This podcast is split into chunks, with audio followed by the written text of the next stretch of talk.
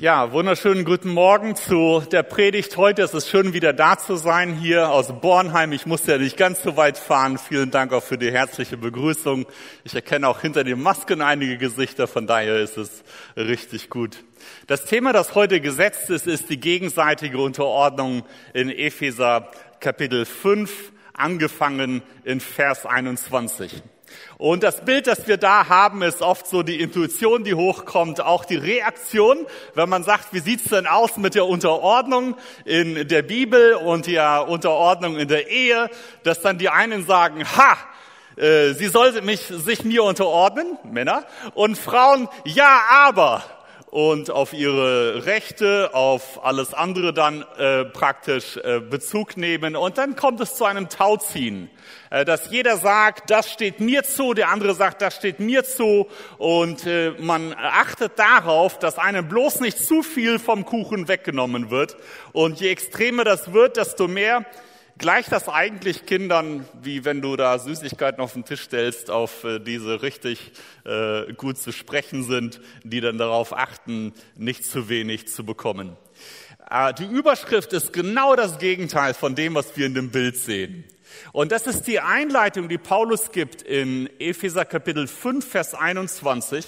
Er leitet den ganzen Abschnitt, wo er darüber redet, wie es in der Ehe und dann mit den Kindern in der Familie sein soll, äh, ein mit den Worten, ordnet euch einander unter in der Furcht Christi.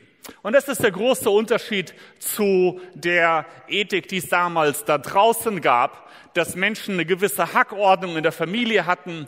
Die Hackordnung war eigentlich so brutal, dass der Mann mit der Frau so ziemlich alles machen durfte. Frauen hatten auch nicht wirklich Mitspracherecht.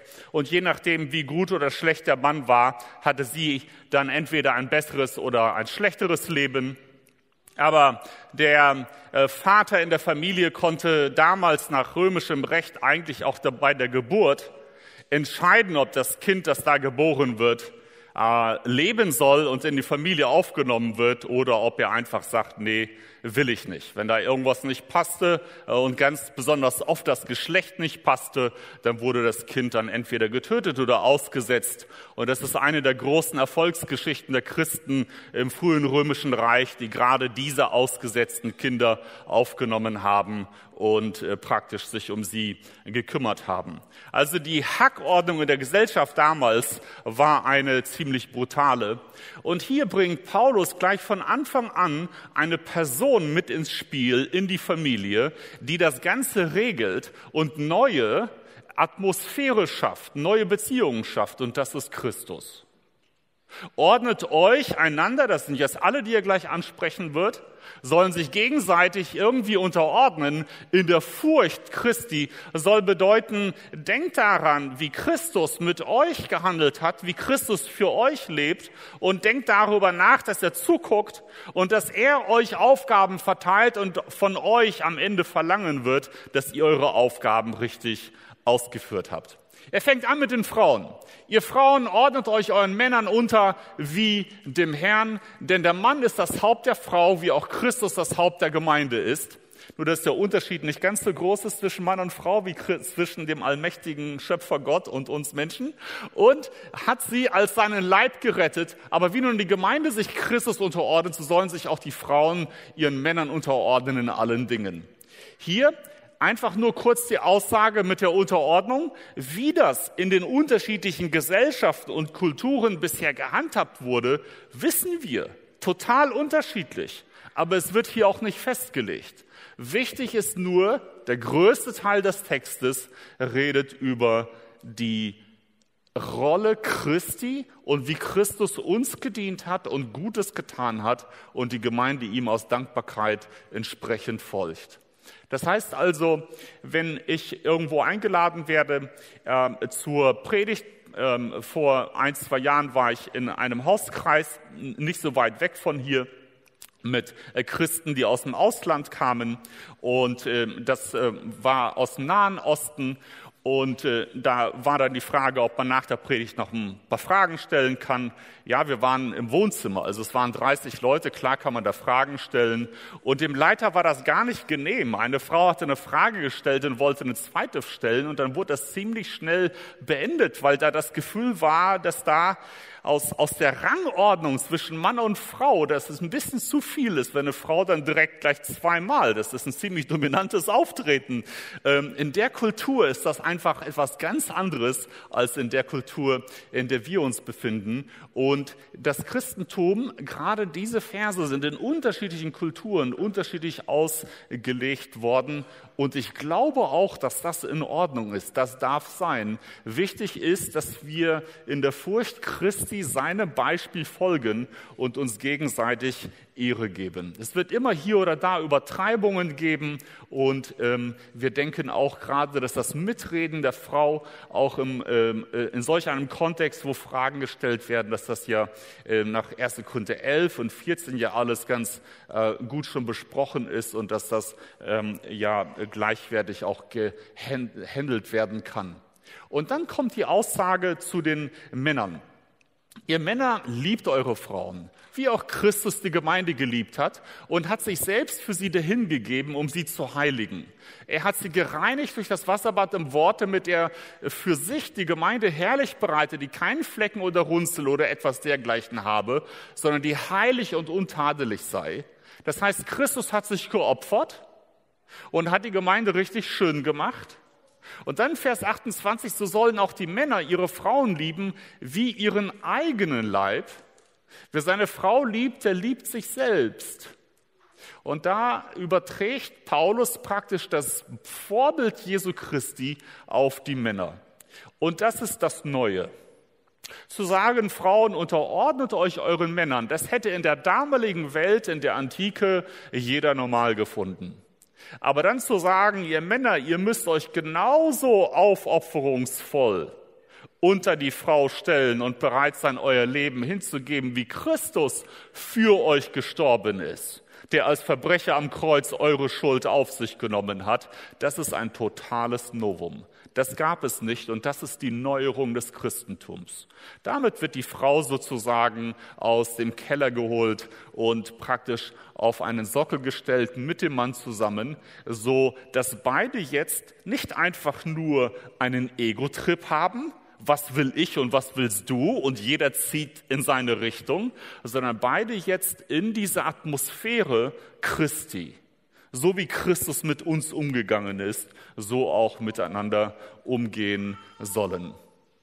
Denn, und jetzt kommt die Begründung, weshalb man die Frau liebt wie sich selbst. Er sagt, niemand hat je sein eigenes Fleisch gehasst, sondern ernährt und pflegt es wie Christus die Gemeinde.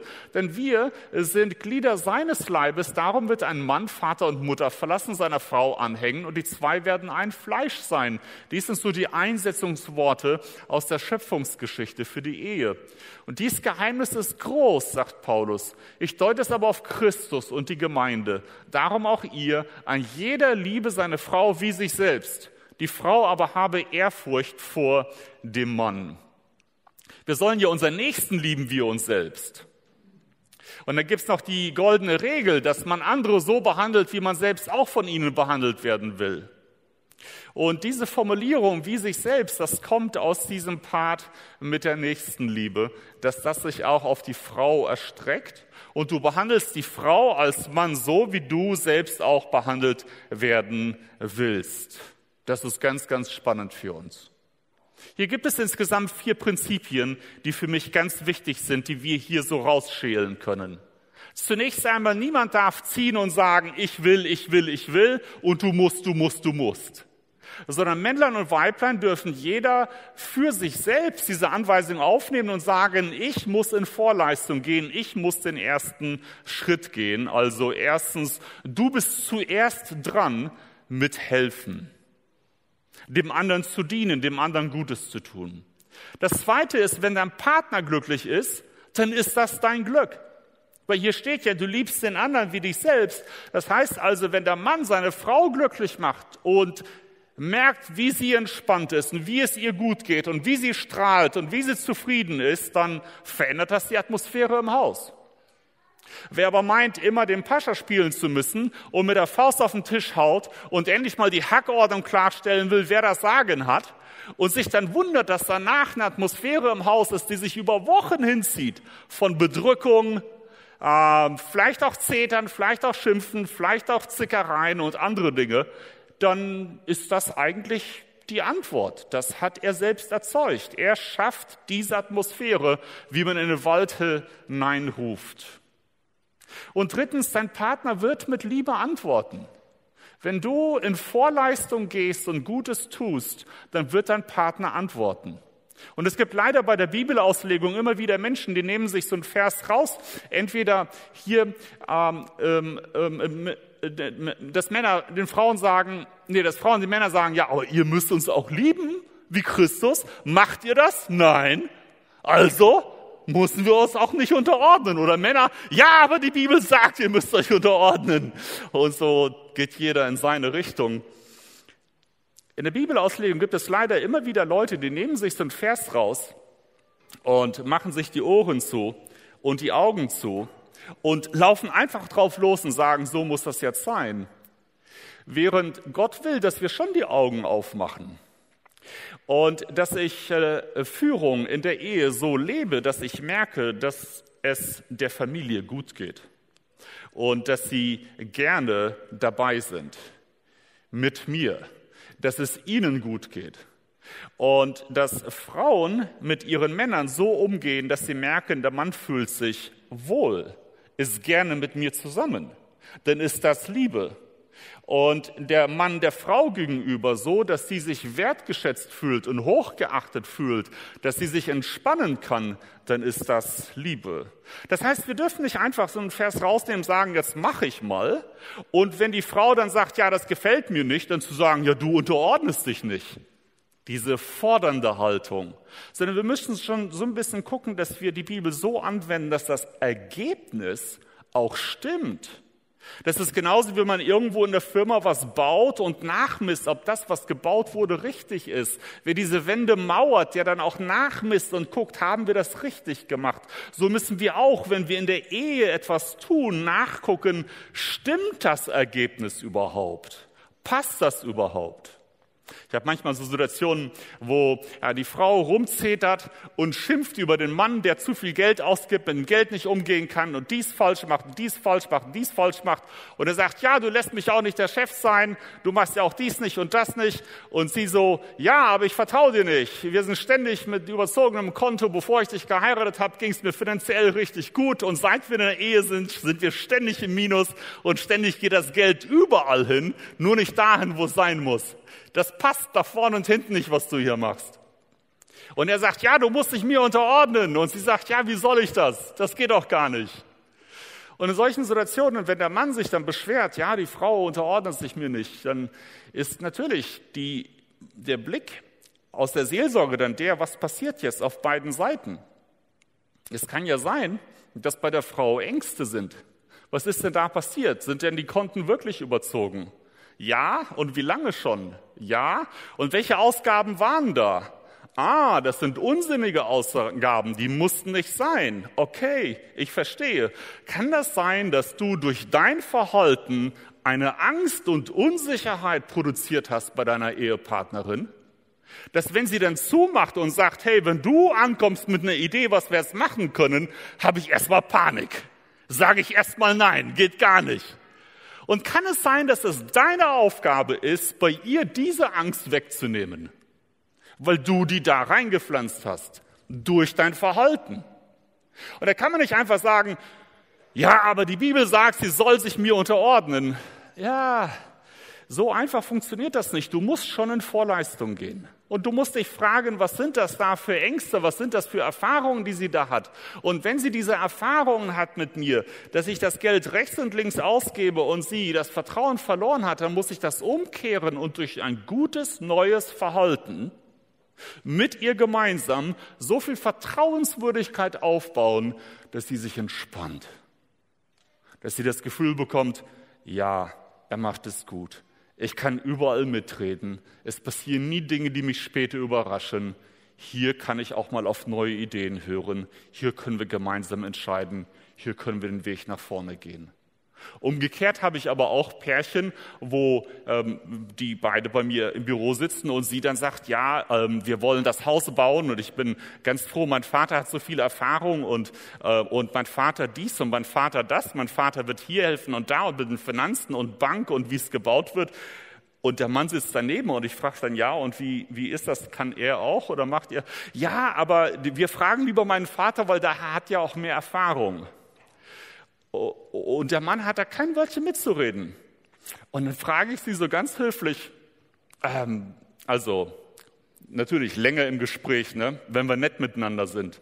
Mit wem bist du denn jetzt eigentlich verheiratet? Mit Papa oder mit deinem Mann? Denn wenn du die ganze Zeit nur deinen Vater vorschiebst und ihm das Gefühl gibst, dass er ein Depp ist, dass er das nicht kann, und mal ganz ehrlich, es ist ganz egal, wie clever man ist mit 25. Die Erfahrung von jemandem, der 45 oder 50 ist und schon eins oder zwei Häuser gebaut hat, die kann man gar nicht rechnerisch aufholen. Es ist doch logisch, dass man mit einem Defizit äh, startet. Aber das heißt nicht, dass man nicht kann und dass man sich nicht entwickeln kann und dass man nicht dazulernen kann. Wenn man die ganze Zeit gesagt bekommt, nee, nee, nee, das macht Papa, das macht Papa, das macht Papa, dann zerstört man die Freude zur Initiative. Dann zerstört man die, das Selbstbewusstsein und das Selbstvertrauen, das man braucht, um hier die Arbeit machen zu können und nach vorne zu gehen, Initiative zu zeigen und das bisschen Leitung, was da äh, praktisch dann notwendig ist, auch anzuwenden. Und da muss man dann auch sagen, ja, warum ist das so bei euch? Ja, Papa, weil er leitet ja nicht. Ja, wenn er nicht leitet, kann das sein, dass du durch dein Verhalten früher und durch deine Kritik und durch das Hochhalten von Papa und diesem engen Klammern an Papa, obwohl du schon verheiratet bist, bei ihm die Botschaft hinterlassen hast, du kannst das nicht du bist das nicht. Ich vertraue dir nicht. Und dann wird sich ein Mann auch zurückziehen. Einige werden aggressiv, andere geben auf. Und dann hast du nicht die Harmonie, sondern beide laufen in unterschiedliche Richtungen. Und deshalb ist es für uns ganz wichtig zu sagen, wenn der andere ein Problem mit mir hat oder wenn der andere seine Rolle irgendwie nicht ausfüllt, kann es sein, dass ich etwas dort hineingesprochen habe oder hineingelegt habe, was ich anders hätte tun können. Und deshalb der Gedanke für uns in diesem Prinzip, dem äh, ersten Prinzip, du bist immer zuerst dran mit helfen, mit ehren, mit hochhalten, mit unterstützen, den anderen zu stärken und ihm Zuspruch zu geben. Und dann, wenn dein Partner glücklich ist und strahlt und in seinen Fähigkeiten richtig aufgeht, dann wird es dir gut gehen und dann wird dein Partner auch mit Liebe antworten. Also das Glück deines Partners ist dein Glück. Und dann behandelt dein Partner dich entsprechend auch positiv und dann ist das auch gut. Und Unterordnung sieht bei jedem Charakter und in jeder Ehe anders aus. Und dies ist ein Punkt, den ich heute unbedingt mitgeben will, weil jede Ehe unterschiedlich ist, international in unterschiedlichen Kulturen, aber auch hier im Raum. Je nachdem, wie die charakterlichen Eigenschaften in der Ehe gemischt sind bei Männlein und Weiblein, ist der eine dominanter und der andere nicht. Es gibt auch Leute, die sind passiv dominant, die reden weniger, aber führen trotzdem und andere nicht. Und dann ist auch immer die Frage, was bedeutet Unterordnung? Wer entscheidet Urlaub, in welche Schule die Kinder gehen, ähm, Familienplanung, wo wir wohnen, in welchen Arbeitsplatz, wie früh man nach der Einschulung der Kinder wieder arbeiten geht und wo. Und all diese interessanten Fragen, wer entscheidet das? Und klar diskutiert man, aber wer hat das letzte Wort? Muss es jemand haben oder macht man das gleichwertig?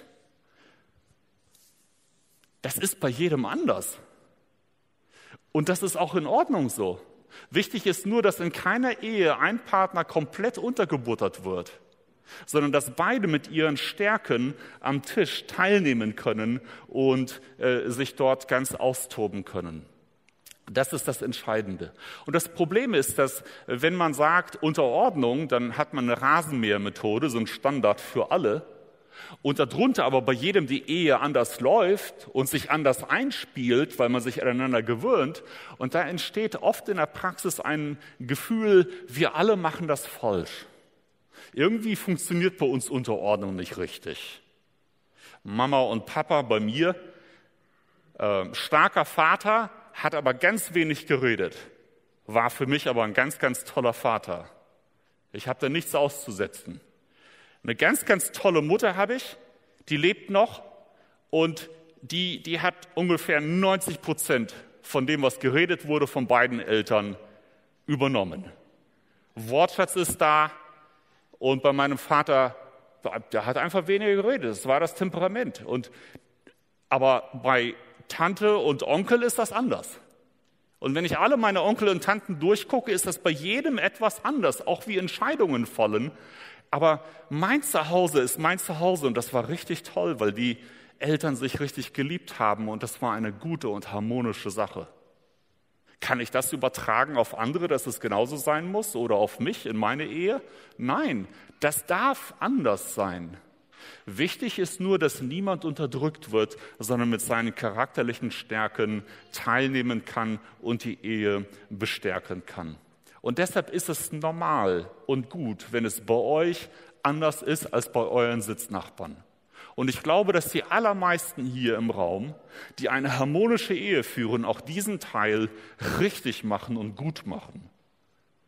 Ähm, sicher ist es so, sich opfern wie Christus, das ist ein Ideal. Aber im Sinne, dass man die Frage der Unterordnung richtig hinbekommt, das schon. Wenn die Harmonie stimmt, dann stimmt auch das. Das heißt also, wir haben eigentlich so dieses Bild, dass man sich gegenseitig unterstützt, dass beide versuchen, von unten her den anderen zu tragen und sich das praktisch so dreht. Gegenseitige Unterordnung kann man auch mit der Frage ausdrücken, dass man sich in der, Woche fragt, wie kann ich dir helfen? Wenn man nach Hause kommt und die äh, Frau redet über äh, Dinge in der Erziehung, was am Tag gewesen ist mit den Kindern und man als Mann so, sofort sagt, ah, da habe ich eine Lösung hier, da habe ich eine Lösung da und da und da und da. Und die Frau sagt, nee, das wollte ich jetzt gar nicht. Weil so Lösungen von Männern ist oft so ein Abbruch des Gespräches. Da hat er eine schnelle Lösung.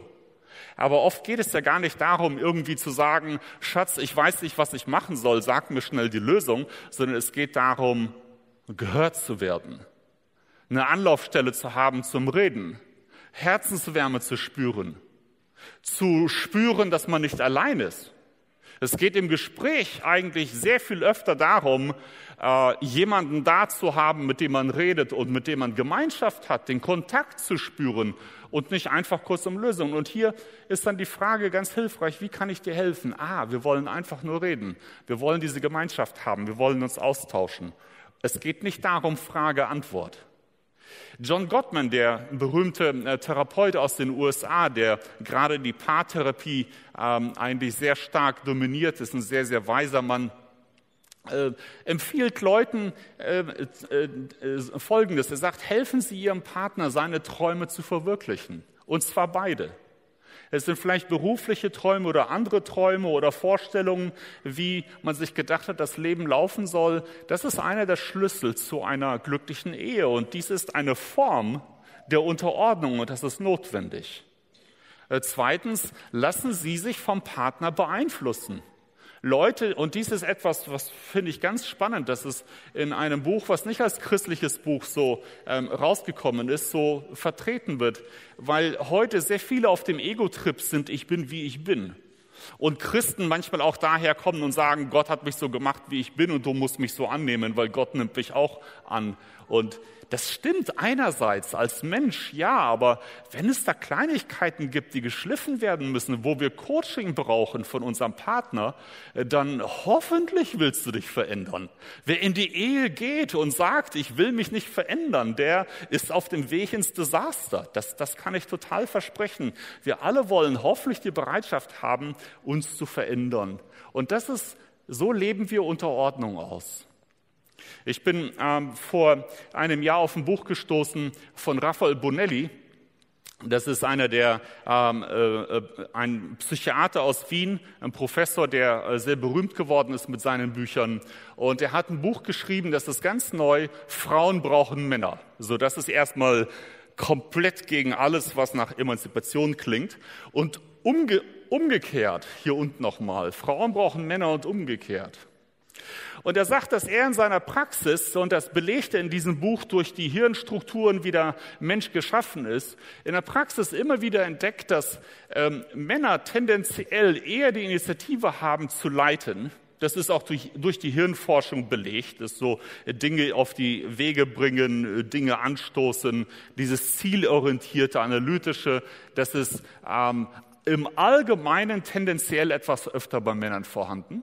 Und dann sagte er, ich stelle immer wieder fest, dass in meine äh, Praxis Frauen kommen, die sind emanzipiert, sie haben Karriere gemacht, ihnen geht's gut und sie sind trotzdem unglücklich.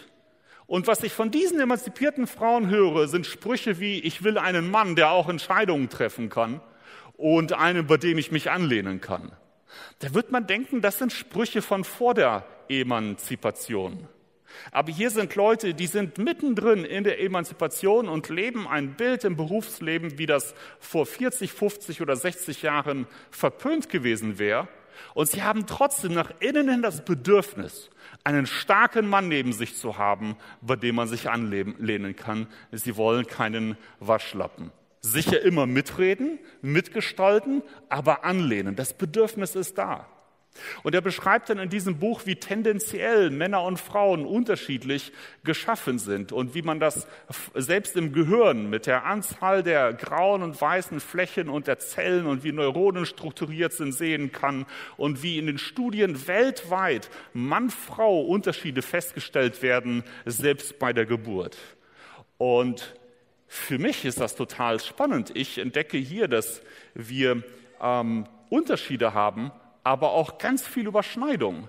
Übrigens, jetzt zu sagen, Männer sind grundsätzlich so und Frauen so, ist natürlich falsch. Das Ganze läuft auf einer Glockenkurve. Wenn man also tausend Männer untersucht und tausend Frauen untersucht, da wird man im Durchschnitt feststellen, dass Männer etwas mehr in Richtung Leitung tendieren und Frauen etwas mehr dahin auch dieses Bedürfnis zu, zu haben, sich anzulehnen und auch mit den Begabungen etwas anders sind. Dass Männer etwas mehr das Analytische haben, das isolierte Denken und Frauen etwas mehr das Vernetzte und ähm, praktisch das Multitasking und auf Beziehungen ähm, mehr ausgelegt sind. Und das kann man alles im Gehirn nachvollziehen. Aber wenn man tausend Leute hat, dann wird man praktisch eine Glockenkurve haben. Ihr kennt das wahrscheinlich aus der Schule, ähm, ähm, die Gaußsche Kurve. Und dann wird man äh, im, im Schnitt eine Tendenz hierhin haben und dahin haben, aber auch viele Überschneidungen. Das heißt also, da kannst du nicht sagen, Männer sind immer so, weil es gibt ganz viele, die dann doch anders sind. Deshalb dürfen wir nicht pauschalisieren. Aber interessant ist, dass wir so gebaut sind, wie die Bibel uns sagt, dass wir leben sollen. Und das ist für mich total spannend. Wenn die Bibel sagt, ihr Frauen unterordnet euch und ihr Männer liebt eure Frauen und Männer sollen führen, dann können wir eigentlich auch mal so ein bisschen gucken, wie sind denn Mann und Frau beschaffen? Wie sind wir in der Ehe beschaffen? Wie läuft das? Wobei fühlen wir uns am besten? Und wir werden, wenn wir intuitiv hier zuhören, dem Partner zuhören, versuchen, den Partner glücklich zu machen, wir werden auf Ergebnisse kommen, die richtig gut sind. Was ist der Wille Gottes? Wie ich meinen Arm zum Beispiel bewegen soll. Der Wille Gottes wie ich meinen Arm bewegen soll, den sehe ich einfach daran, wie dieser Arm gebaut ist. Und es gibt ja so Motorradunfälle oder andere Unfälle, wo schlimme Brüche sind und dann ist da ein Winkel drin, wie Gott das nicht gebaut hat. Und dann ist das gegen den Willen Gottes und dann merkt man daran, dass Dinge kaputt gehen. Also wenn du die Dinge so machst, wie sie gut funktionieren, bist du im Willen Gottes. Wir sind so gebaut, aufeinander hin dass wir gleichwertig sind, aber eine leicht unterschiedliche Ausrichtung haben in unserer Gestaltung. Und die ist in jeder Ehe ein bisschen anders. Und wir dürfen damit ganz kreativ arbeiten, um dieses wunderbare Zusammenspiel der Harmonie auch äh, rauszubekommen. In Bezug auf die Kinder haben wir hier ein schönes Bild. Ungefähr so stellt sich Paulus auch die ähm, Erziehung dann vor von liebenden Eltern. Er sagt an die Kinder und die Väter, ähm, weil Väter die Oberhand haben dort im Haus, gerade im römischen Haus, aber auch weil Väter, denke ich, das ist meine Spekulation, äh, das größte Problem haben, ähm, mit Kindern nicht liebevoll genug umzugehen. Das war damals schlimmer als heute.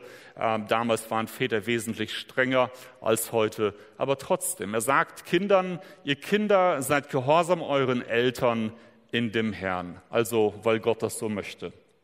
Kinder, das griechische Wort hier meint wirklich Kinder und das ist in der Zeit damals so bis 16, 17 gewesen, bis man das Haus verlässt. Bis dahin stand man unter dem Vater des Hauses. Und dann zitiert er aus 5. Äh, Mose, ihre Vater und Mutter, das ist das erste Gebot, das eine Verheißung hat, auf das dir es wohlgehe und du lange lebst auf Erden. Also Kinder haben hier ganz natürlich von der Geburt her ein gewaltiges Defizit an Wissen und an Lebensfähigkeit. Lieben, arbeiten, selbstständig sein, das alles beginnt von Null, bis man dann irgendwann aus dem Haus geht auf 100 Prozent und von da entwickelt man sich noch weiter. Und je weniger ein Kind kann, desto mehr übernehmen Eltern. Und je weniger ein Kind kann, desto mehr Regeln gibt es. Und desto einfacher und strenger sind die Regeln, wie zum Beispiel, du darfst kein Messer in der Hand nehmen oder nicht mit einem Feuerzeug spielen. Und je mehr das Kind wächst und zunimmt, desto größer und weiter werden die Regeln gesetzt. An die Väter haben wir ein paar interessante Begriffe. Hier steht, Väter, reizt eure Kinder nicht zum Zorn, als ob das damals das Problem war. War es offensichtlich. Und die Formulierung, die Luther hier nutzt, ist ähm, im Griechischen, das kann man übersetzen mit verärgert die Kinder nicht und entnervt sie nicht. Also geht nicht so auf Konfrontation zu den Kindern, dass du nur eine Gegenwehr erzeugst und dann der Wille des Kindes gebrochen wird, sondern erzieht sie in der Erziehung und Belehrung des Herrn, also auf Gott hin, so wie Gott das möchte. Aber die Begriffe, die Paulus hier nutzt, dreimal, dieses Erziehen hier hat etwas mit der allgemeinen Erziehung zu tun, mit dem langsamen Nähren des Kindes und mit dem Entwickeln. Also seid ganz behutsam mit diesem Kind und nährt und entwickelt es Stück für Stück, meint Paulus. Also nicht einfach reinschlagen, das ist das Erste, das hat er verboten. Sondern hier ganz behutsam Stück für Stück nähren und entwickeln. Und dann nutzt er ein Wort in der Erziehung, das ist auch so ein Regenschirmbegriff, Pädagogik kommt daher aus dem griechischen Wort. Und in der Belehrung, das hat was mit dem Verstand zu tun. Also lehrt das Kind, damit es durch Einsicht von selbst Dinge kapiert und dann auch richtig machen kann. Das ist eure Art, hier umzugehen. Und auch in der Kindererziehung würden wir sagen, haben wir diese vier Prinzipien. Als Eltern sind wir zuerst dran. Wir gehen in Vorleistung. Wir unterordnen uns dem Kind, indem wir Geld, Zeit, schlaflose Nächte investieren. Da äh, fragt das Kind auch nicht höflich, sondern schreit einfach. Und da muss das sein. Und wenn du dann siehst, dass dein Kind glücklich ist, dann ist das auch dein Glück. Jedes Mal, wenn du diese strahlenden Augen siehst, dann weißt du, das ist das Schönste, was es geben kann. Und dann drittens, dein Kind wird mit Liebe und Vertrauen antworten, je mehr es merkt, dass du es gut meinst. Es gibt eine Trotzphase, die ist in Ordnung. Es gibt auch die Pubertät in der Abkopplung von den Eltern, die ist auch in Ordnung. Das hat Gott so eingebaut, damit das Kind selbstständig werden kann. Aber durchweg ist es so, dass Eltern, die liebevoll zu ihren Kindern sind, haben am Ende Kinder, die, so wie der Christian hier heute sagte, dass er gute Eltern hat. Kinder können das reflektieren und wissen, dass das gut ist. Und viertens, die Unterordnung sieht bei jedem Kind anders aus. Und jeder, der mehrere Kinder hat, weiß, dass man jedes Kind ein bisschen anders auch führen und erziehen muss je nachdem, wie das Kind reagiert. Und du weißt, bei dem einen Kind kannst du das sagen und dann funktioniert das auch. Und bei einem anderen Kind wirst du eine negative Antwort bekommen, wenn du das machst. Also musst du ein anderes Mittel nutzen, um das langsam liebevoll zu entwickeln, dahin zu entwickeln, dass es irgendwann den Weg mit Jesus selbstständig geht.